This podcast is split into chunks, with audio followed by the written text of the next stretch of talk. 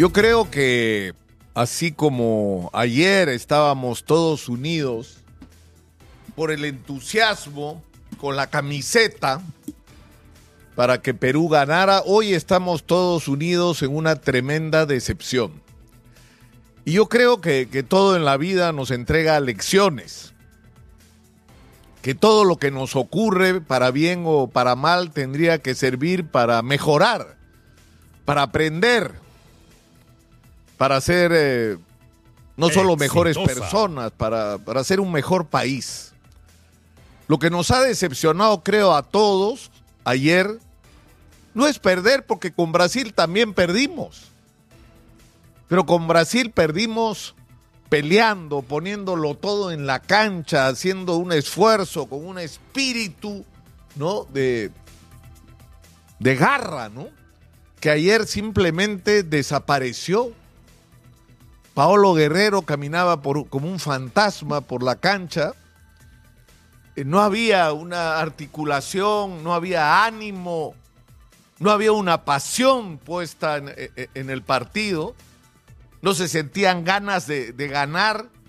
Había un problema que evidentemente se le tiene que atribuir al entrenador de, qué era lo que estaba eh, proponiéndole a los jugadores, porque había momentos en que nuestros futbolistas tenían la pelota en los pies y no sabían qué hacer con ella, entonces daban la vuelta y buscaban a Galese, que dicho sea paso, ha sido como siempre lo mejor que hemos tenido.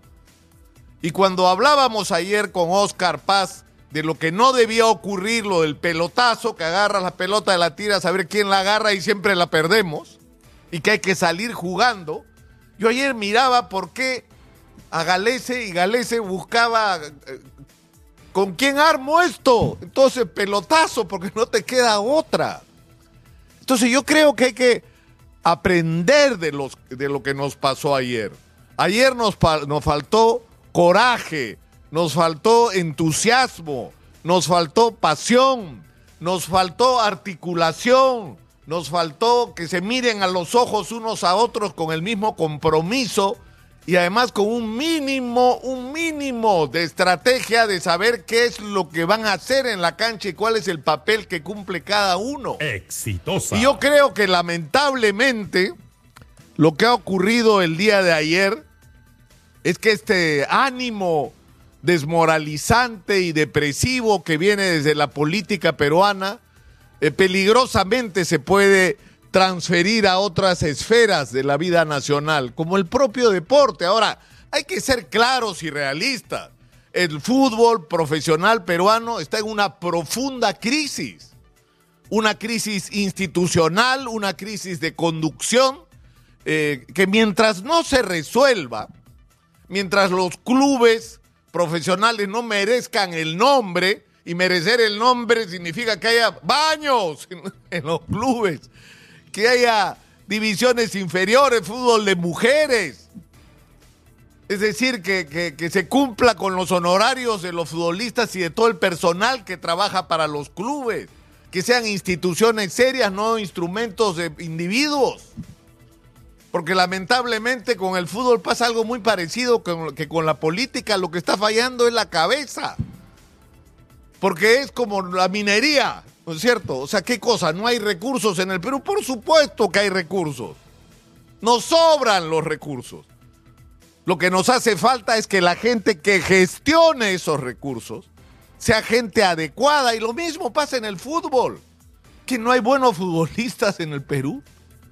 Yo estoy seguro que no hay decenas ni cientos, hay miles, miles de jóvenes y niños talentos del fútbol que están siendo desaprovechados porque los clubes no están haciendo su trabajo.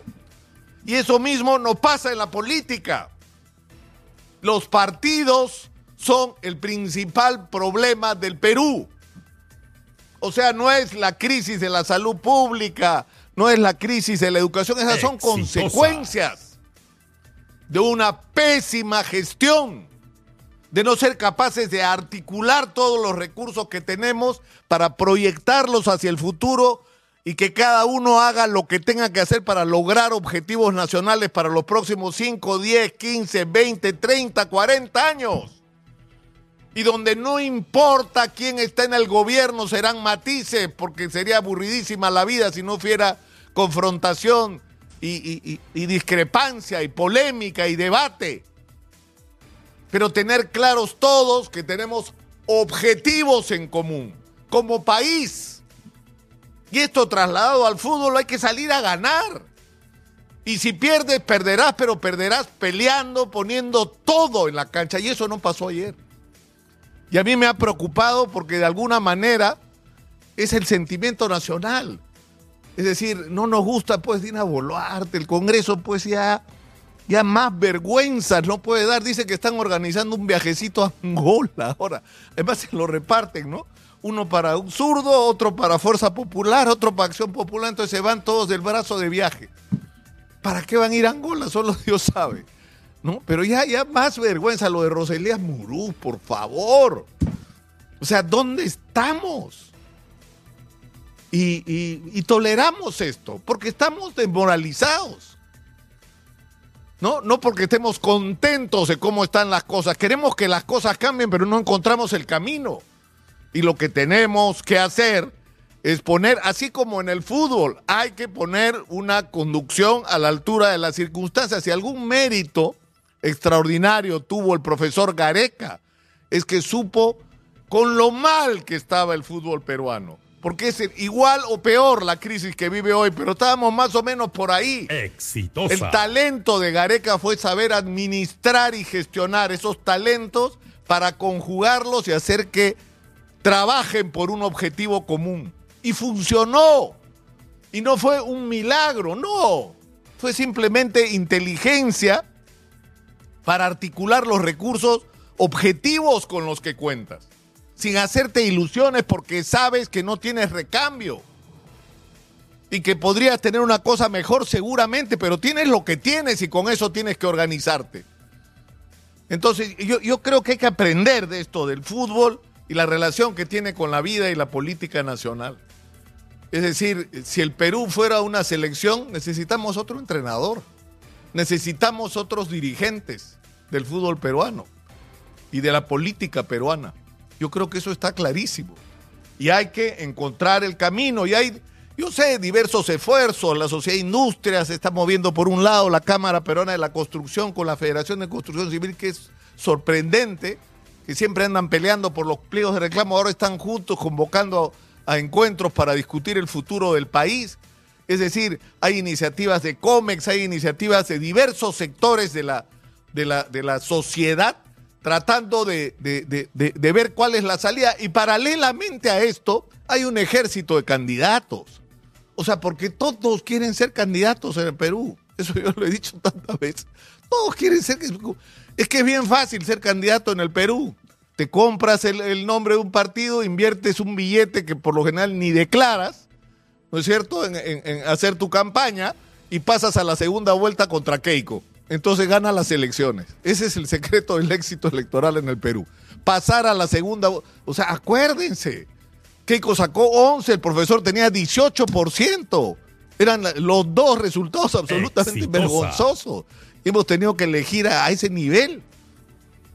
Entonces, no se trata de eso. No se trata de eso, por Dios. O sea, no se trata de ver quién va a ser el próximo Salvador, porque eso, eso ya nos envenenó. Lo que tenemos que hacer ahora es discutir qué diablos vamos a hacer con el Perú. ¿Qué diablos vamos a hacer con el Perú? Con los extraordinarios recursos que tiene, que tenemos que explotarlos ahora.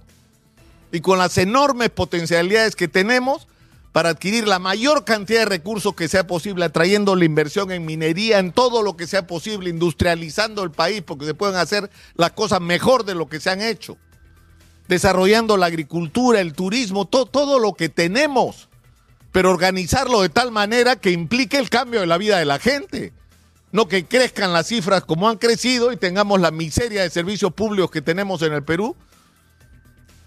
Entonces, de eso se trata ahora de ponernos de acuerdo en qué es lo que hay que hacer con el Perú.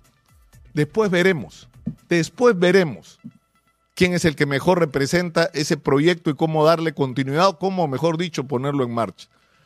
Pero en fin, yo creo que hay que superar el sentimiento de ayer Yo creo que los muchachos de la selección tienen que recibir el mensaje. No les pedimos que vayan y le ganen a los argentinos porque es difícil ganarle a Argentina.